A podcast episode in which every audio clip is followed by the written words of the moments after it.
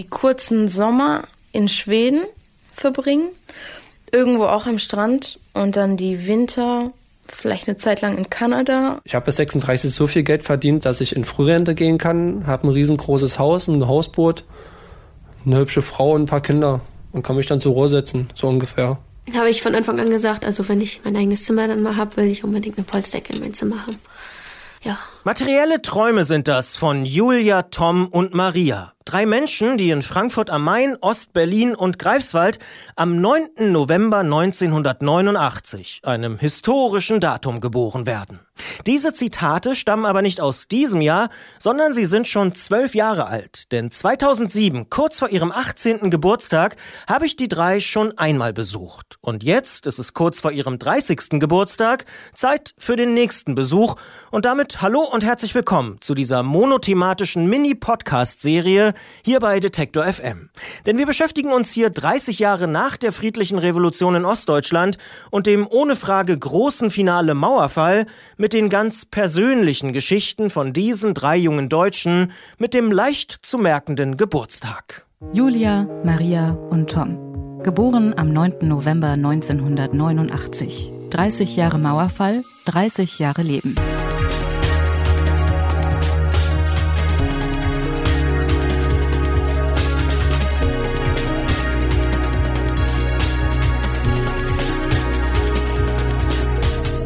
Mein Name ist Christian Bollert und ich bin hier bei Detektor FM normalerweise für die Podcasts Brand 1, Antritt und Detektor FM Destilliert zuständig. Und mit mir im Studio ist heute Helena Schmidt, die bei uns den politischen Podcast mit den Blättern für deutsche und internationale Politik präsentiert. Und ich sage erstmal Hallo Helena. Hallo Christian. Es ist ja kein Zufall, dass du heute bei dieser Teaser-Episode unseres Sonderpodcasts mit dabei bist, denn im Gegensatz zu mir, der vor dem Mauerfall 1982 in Potsdam, also im Osten, geboren worden ist, bist du nach dem Mauerfall im Ruhrgebiet geboren worden. Und damit liegen die Leute, um die es schwerpunktmäßig in diesem Podcast gehen soll, irgendwie genau zwischen uns beiden. Denn die drei Hauptprotagonisten, Julia, Maria und Tom, die sind alle am 9. November 89 geboren worden. Natürlich ist es eher Zufall, dass sie ausgerechnet an diesem historischen Tag geboren geboren worden sind. Und trotzdem ist es wahnsinnig spannend, wie ich persönlich finde, von Ihnen zu hören, wie Sie so Deutschland sehen, wo Sie Probleme erkennen und natürlich auch beispielsweise, welche Träume Sie haben. Was ist das denn so bei dir? Also was löst der 9. November 89 bei dir aus? Ja, also wie du schon gesagt hast, ich bin ja ähm, deutlich danach geboren, fünfeinhalb Jahre danach und ähm, ich muss sagen, als ich so mich angefangen habe, damit auseinanderzusetzen, dann war das Ganze ja schon über zehn Jahre her und deshalb irgendwie schon voll Geschichte und Ewigkeiten her. Und ähm, deshalb hatte ich da erst gar nicht so einen emotionalen Bezug dazu. Und erst als ich älter wurde, ähm, ist mir bewusst geworden, was das für ein bedeutungsvoller Tag ist und dass es eigentlich gar nicht so lange her ist.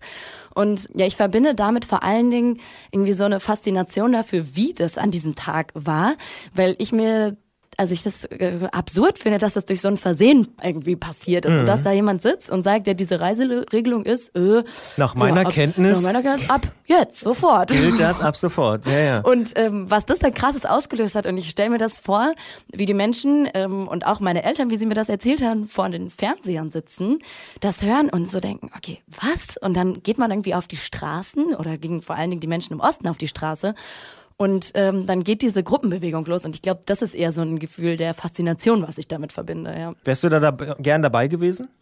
Ja, auf jeden Fall. Also ähm, ich hätte es auf jeden Fall gern miterlebt. Und ich glaube, das ist so ein ähm, ja so ein Ereignis, was halt so oder so ein Gruppengefühl, was halt so nicht nochmal geschehen kann. Und auch dieses gerade dieses vor dem Fernseher sitzen, das kann man sich jetzt gar nicht mehr vorstellen. Jetzt wären es vielleicht Push-Nachrichten. Hey, stimmt wahrscheinlich. Mauer, ja, ja. Ihr könnt rüber. Ja. Und man muss ja auch dazu sagen, es war ja auch äh, eine lokal oder regional begrenzte Nummer, denn es ging ja erstmal nur in Berlin. Ne? Also man konnte mhm. eben ja in den anderen äh, Städten nicht rüber. Und es hat ja auch alles eine Weile gedauert mit den Tagesthemen und so, die dann ja eigentlich auch so ein bisschen eine Falschmeldung verbreitet haben, nämlich dass die Mauer jetzt auf ist. Und dann konnten, und da musste sie. Genau, dann konnten ja. sie nicht mehr anders und so. Also definitiv äh, eine sehr, sehr spannende Geschichte.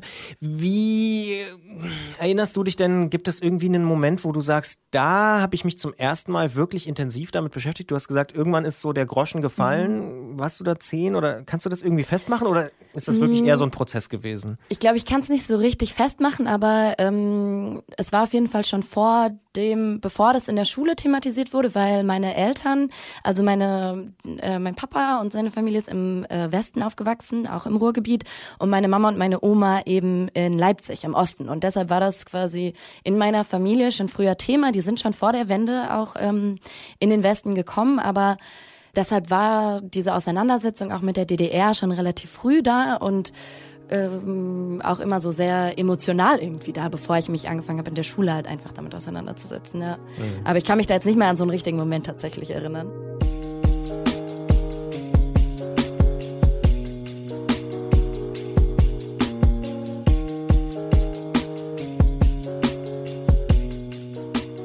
Hat das für dich so Ostdeutsch, Westdeutsch irgendwie eine Rolle gespielt in den letzten Jahren oder Jahrzehnten? Also bei Freunden, weiß ich nicht, in der Schule, beim Studium oder so? Ja, ich bin dann ja zum Studium ähm, nach Leipzig gezogen, also dann vom Ruhrgebiet direkt nach Leipzig und da hat das dann vielleicht für mich das erste Mal so wirklich angefangen, eine Rolle zu spielen, ähm, weil ich auch mich nicht vorher als westdeutsche Person gesehen habe. Ich habe mich als Deutsche gesehen oder als ähm, ja aus dem Ruhrgebiet. Und dann ist mir aber erstmal, als ich dann nach Leipzig gezogen bin, so diese ähm, diese Trennung irgendwie noch aufgefallen und dass es auch hier noch so ein ganz großer Ärger herrschte, als ich ähm, vor fünf Jahren hergezogen bin, auf die Wessis und ähm, und auf uns und was das noch für Konsequenzen hat. Und deshalb finde ich auch, dass es jetzt noch so eine ganz große Rolle spielt. Und es gibt ja Leute, die sagen, ach, oder Ost schon wieder vielleicht. Oder schon wieder, ja. Ja. Es gibt ja auf jeden Fall viele Leute, die sagen, ach, Ost- und Westdeutschland ist eigentlich, äh, spielt gar keine Rolle mehr. Aber ich glaube, damit spricht man auch so ein bisschen den Leuten das Recht ab, sich über ähm, die Konsequenzen von damals irgendwie jetzt noch die noch zu thematisieren oder sich darüber zu ärgern auch. Also das würdest du tatsächlich, weil es gibt ja auch in, gerade in dieser Generation viele, die tatsächlich sagen, ey komm, das spielt doch gar keine Rolle mehr. Mhm. Also würdest, das würdest du nicht unterschreiben. Nee, das würde ich nicht unterschreiben. Und mir ist letztens was ähm, begegnet, was ich aber ganz äh, interessant fand. Ich habe so eine Netflix-Serie geschaut, Criminal Deutschland heißt die. Ich weiß nicht, ob du... Ähm, nee, noch nicht gehört. Die ist ja. auch relativ neu. Und da war auch das ähm, in der ersten Folge direkt das das Thema. Also jemand ähm, kommt kurz nach der Wende aus Westdeutschland mit sehr viel Geld, ein junger Mann nach Ostdeutschland, investiert hier und ähm, ist dann aber auch sehr abfällig von oben herab, behandelt so ähm, die Menschen hier. Und ähm, da kommt dann ähm, am Ende so ein Zitat von dem Berliner Kommissar, der dann sagt, eine Sache verliert sich nie, und zwar, dass man einen Ossi von einem Wessi unterscheiden kann. Und das, das bringt in so kleiner Spoiler, das bringt da so einen kleinen Turn rein. Und ähm, ja, da habe ich mich gefragt, kann man das wirklich? Also kann ich das bestimmt nicht, aber können das Leute, ich weiß nicht, würdest du das sagen, dass, dass man das unterscheiden kann? Äh, na, na, nee, glaube ich nicht.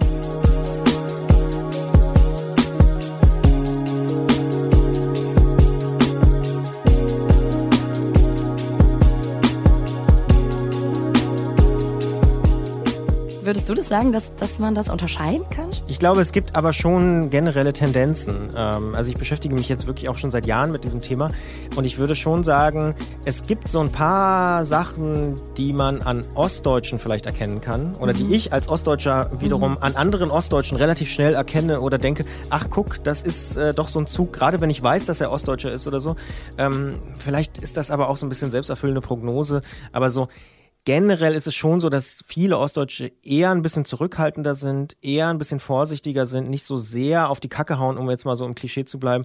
Da, das ist schon, das zieht sich schon durch viele Leute durch. Aber natürlich gibt es auch die absoluten Gegenbeispiele, sowohl eben Ostdeutsche, die auch total auf die Kacke hauen und irgendwie auf dicke Hose machen und natürlich auch irgendwie, ich kenne auch ganz viele Westdeutsche, die eben, weiß ich nicht, aus dem Ruhrgebiet oder so, äh, die überhaupt nicht äh, einen auf, äh, ich mache jetzt mal das Klischee, äh, Poloshirt aus München und gehen ins P1 äh, machen, sondern die auch irgendwie Malocha sind und keine Ahnung. Also, Ja. aber da ist so eine, es ist so eine, so eine Arbeiterkultur so ein bisschen, so ein bisschen mehr Working Class. Ähm, Von daher vielleicht vergleichbar auch mit dem, mit dem Ruhrgebiet. Also, Ja, das, ähm, das glaube ich auf jeden Fall. Da habe ich auch drüber nachgedacht. Vielleicht ist das auch das, warum ich die Unterschiede nicht so deutlich wahrnehme. ja. Und gleichzeitig, äh, glaube ich, kümmern sich, das muss man auch fairerweise sagen, viele Ostdeutsche ja wirklich kaum darum, wie es im Ruhrgebiet aussieht. Also ne, Stichwort mhm. Aufbau Ost und so, äh, da kommt ja immer wieder und ich finde durchaus auch zurecht, wenn man, wenn man mal da war, äh, der Vergleich nach vielen Kommunen im Ruhrgebiet geht es vielleicht sogar noch deutlich schlechter. Ähm, da müsste man auch mal irgendwie Geld hinschieben. Also auf jeden Fall, glaube ich, ein extrem großes äh, Spannungsfeld, ähm, was wir hier eben, ja, ich sag mal, exemplarisch an diesen drei äh, Leuten abarbeiten werden.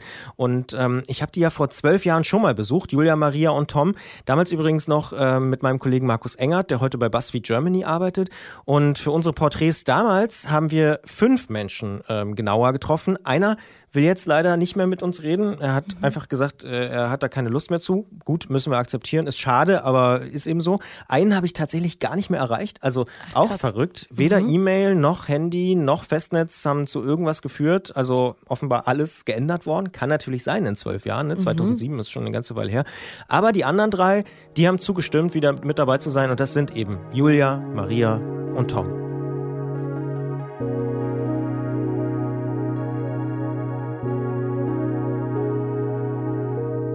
Verrückt, zwölf Jahre ist es her, dass wir uns das letzte Mal gesehen haben. Zwölf? Stimmt. Ja, du bist da kurz vor deinem 18. gewesen. Kommt mir jetzt nicht wirklich wie zwölf Jahre vor. Ich weiß gar nicht, ob es mir länger vorkommt oder kürzer. Also es ist, es ist verrückt. Hallo, ich bin Christian, nicht wundern, ich lasse das Mikro schon mal laufen. Hallo. So. Ich würde sagen, wir gehen einmal durch. Mhm. Schuhe ausziehen? Ja. Wie war das für dich, als ich angerufen habe? Also überraschend oder? Äh, ein bisschen überraschend, wobei ich auch, äh, ja nicht, ich will nicht sagen, ich habe darauf gewartet, aber ich habe damit gerechnet, dass sich irgendwer meldet.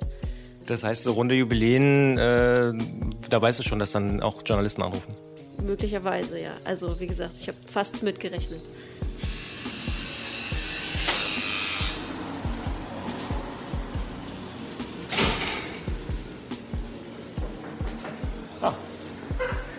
Guten Tag. Moin, moin.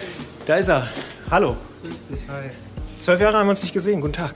Grüß dich, hi. Ich komme mal rein. Ich würde sagen, wir setzen uns einfach hin und äh, reden ein bisschen. Wollen wir die Fenster zumachen oder wie Ja, würde ich sagen, genau.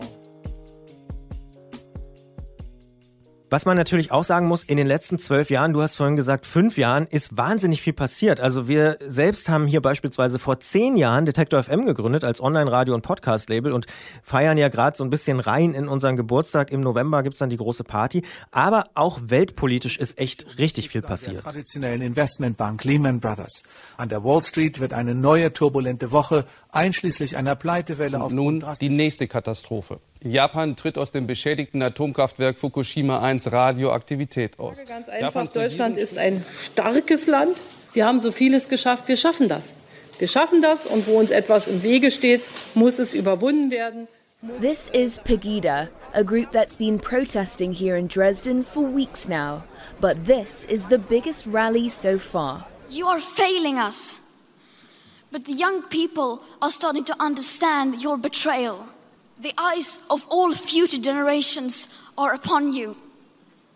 And if you choose to fail us, I say we will never forgive you. Da sind also viele Dinge passiert in den letzten zwölf Jahren und ich habe dieses Jahr natürlich auch dann angefangen, mich zu fragen, ey, jetzt werden die 30, eigentlich muss ich die wieder treffen und deswegen habe ich wirklich eben angefangen, erstmal die Leute anzuschreiben, irgendwie per E-Mail und zu gucken, reagieren die noch, gibt es diese E-Mail noch? Dann habe ich angefangen, irgendwie Mobilfunknummern äh, anzurufen oder den Nachrichten zu schreiben und so. Hat oft auch nicht funktioniert. Ich glaube, eine Mobilfunknummer ist nur noch die ja, von, zwölf von Jahre. Ich habe meine noch von vor zwölf Jahren. Ja, ja, ja. okay, ich hatte noch. Ja, ja. Aber ja, nee, tatsächlich. Also offensichtlich wechseln viele mhm. Leute ihre Mobilfunknummern äh, sehr, sehr häufig. Ähm, da bin ich vielleicht dann irgendwie, weiß ich nicht, konservativer Typ oder so. Und ich habe dann aber gemerkt, es gibt einen Königsweg, jedenfalls war das hier in diesem Fall so. Festnetz. Ich habe auf dem Festnetz einfach angerufen und schwuppsdiwupps, bei den meisten Leuten habe ich wirklich jemanden erreicht.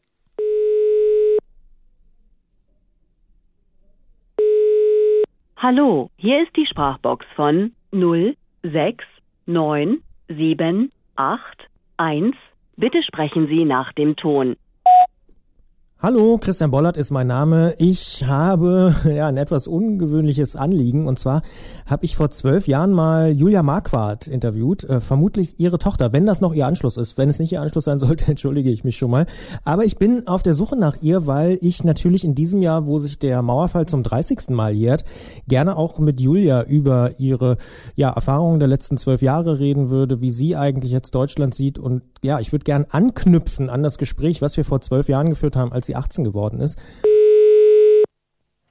Guten Tag, guten Tag. Schönen guten Tag, hier ist Christian Bollert. Ähm, Moin, Christian, grüß dich. wir haben zuletzt vor zwölf Jahren gesprochen, wenn ich mich nicht irre. Ach, scheiße, ja, das ist eine ganze Weile her, ne? Ist eine ganze Weile her. Und äh, ich habe mich ja schon äh, per Messenger-Dienst gemeldet. Ich würde gerne Ja. natürlich ähm, dich mal wieder treffen und mal hören, wie es dir so geht und äh, was so in den letzten zwölf Jahren so passiert ist.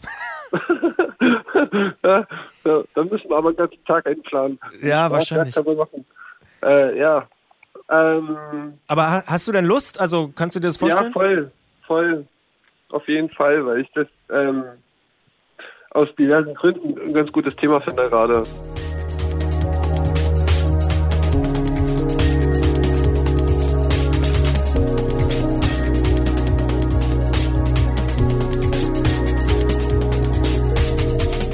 Im Frühjahr habe ich dann angefangen, tatsächlich nicht nur mit den Leuten zu telefonieren, sondern eben auch zu gucken, die ersten Leute mal zu treffen. Bin dann hingefahren. Den Tom habe ich äh, schon relativ früh, der wohnt hier in Leipzig, da konnte ich mit dem Fahrrad hinfahren, das war relativ äh, einfach.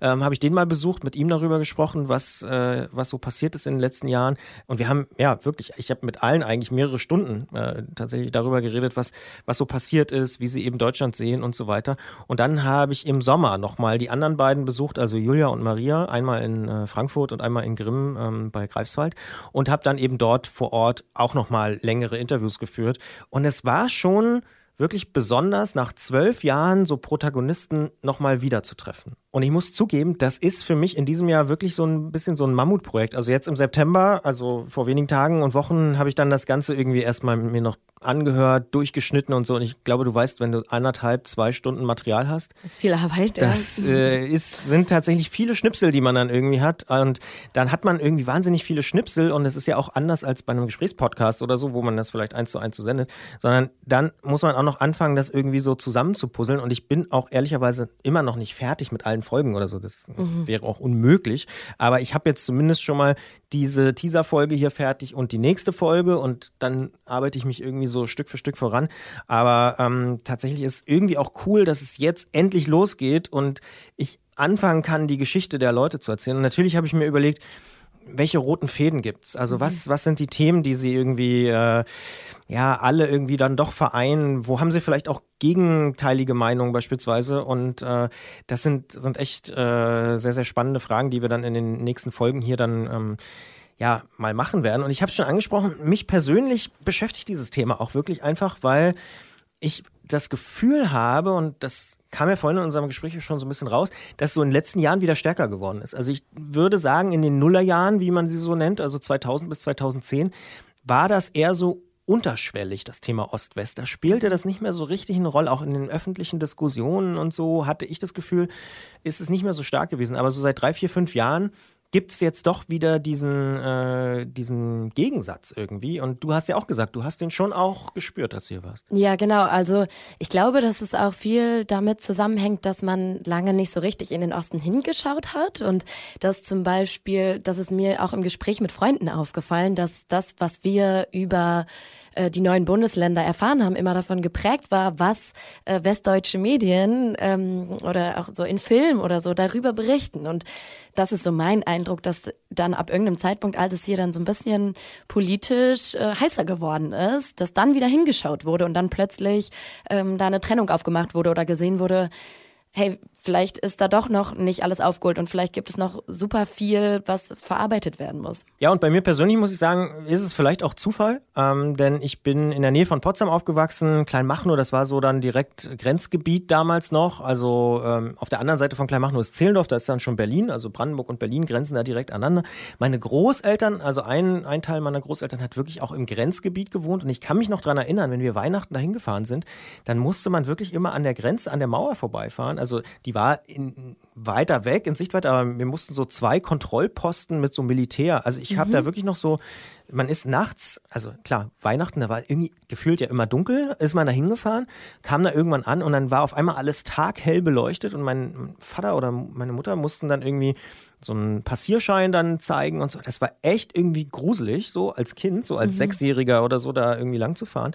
Und ich kann mich bis heute tatsächlich noch daran erinnern, also zumindest wenn ich bewusst darüber äh, zurückdenke, ähm, ich habe das damals auch genutzt, um meine Zivildienstbegründung äh, zu schreiben. Aber gut, damals konnte eigentlich fast schon jeder Zivildienst machen. Aber tatsächlich ist da irgendwie was hängen geblieben und mich beschäftigt dieses Thema. Ich bin auch gerade dabei bei einer ehrenamtlichen Initiative, wo ich jetzt noch nicht so richtig was dazu sagen darf, weil wir erst so Mitte Oktober damit äh, starten werden, auch nochmal mich mit diesem Bild von Ostdeutschland zu beschäftigen, was du auch gerade so gesagt hast, gerade in den Medien, da gab es jetzt neulich auch diesen Spiegeltitel mit dem Hut, ne, wo auch irgendwie alle kurz vor der Sachsenwahl äh, auch nochmal alle diskutiert haben oder Brandenburgwahl, beide waren ja da. Also irgendwie muss ich sagen, tatsächlich lässt mich dieses Thema nicht los und deswegen freue ich mich sehr, dass ich diese kleine Podcast-Serie jetzt zwölf Jahre später eben quasi fortsetzen kann.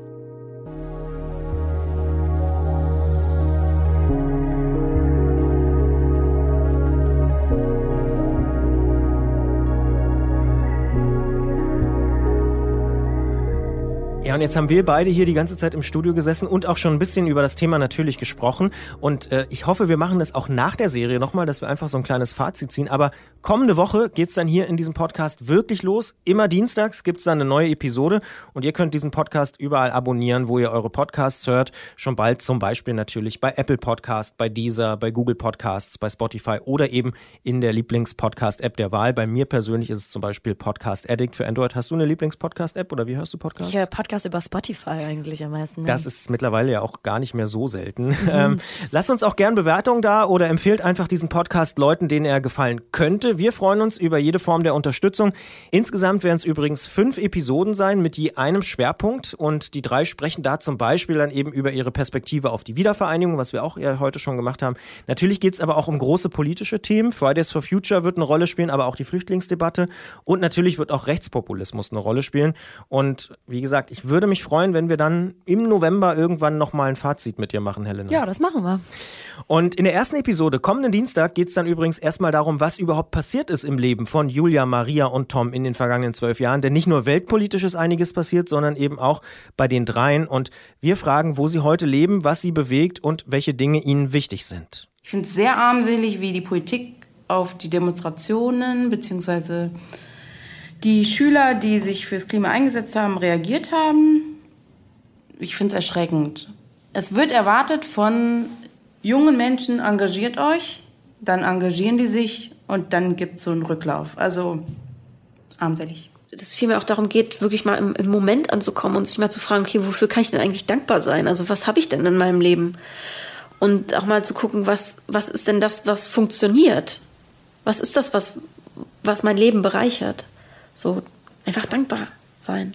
Also mir ist es egal, wenn ich jetzt jemanden treffe, der so mein Alter ist, da wird nicht darüber unterhalten, über Ost- und Westgehälter oder über, über Klischees, die man vom, vom arroganten Wessi hat oder vom Nazi-Ossi. Ja, das sind keine Dialoge, die in meiner Generation stattfinden. Oder nicht so, dass man sagt, es fällt auf. Für diesen kleinen Ausblick hier und heute war es es jetzt aber. Und wenn ihr wollt, hören wir uns einfach nächste Woche mit der ersten regulären Episode wieder. Ich sage trotzdem schon mal Danke an Helena für diesen kleinen Einblick von jemandem, der im Ruhrgebiet nach 89 geboren worden ist und mit jemandem spricht, der in Brandenburg vor 89 geboren wurde. Und ab kommender Woche geht es dann voll um Menschen, die am 9. November 89 geboren worden sind. Julia, Maria und Tom. Danke, Helena. Julia, Maria und Tom. Geboren am 9. November 1989. 30 Jahre Mauerfall, 30 Jahre Leben.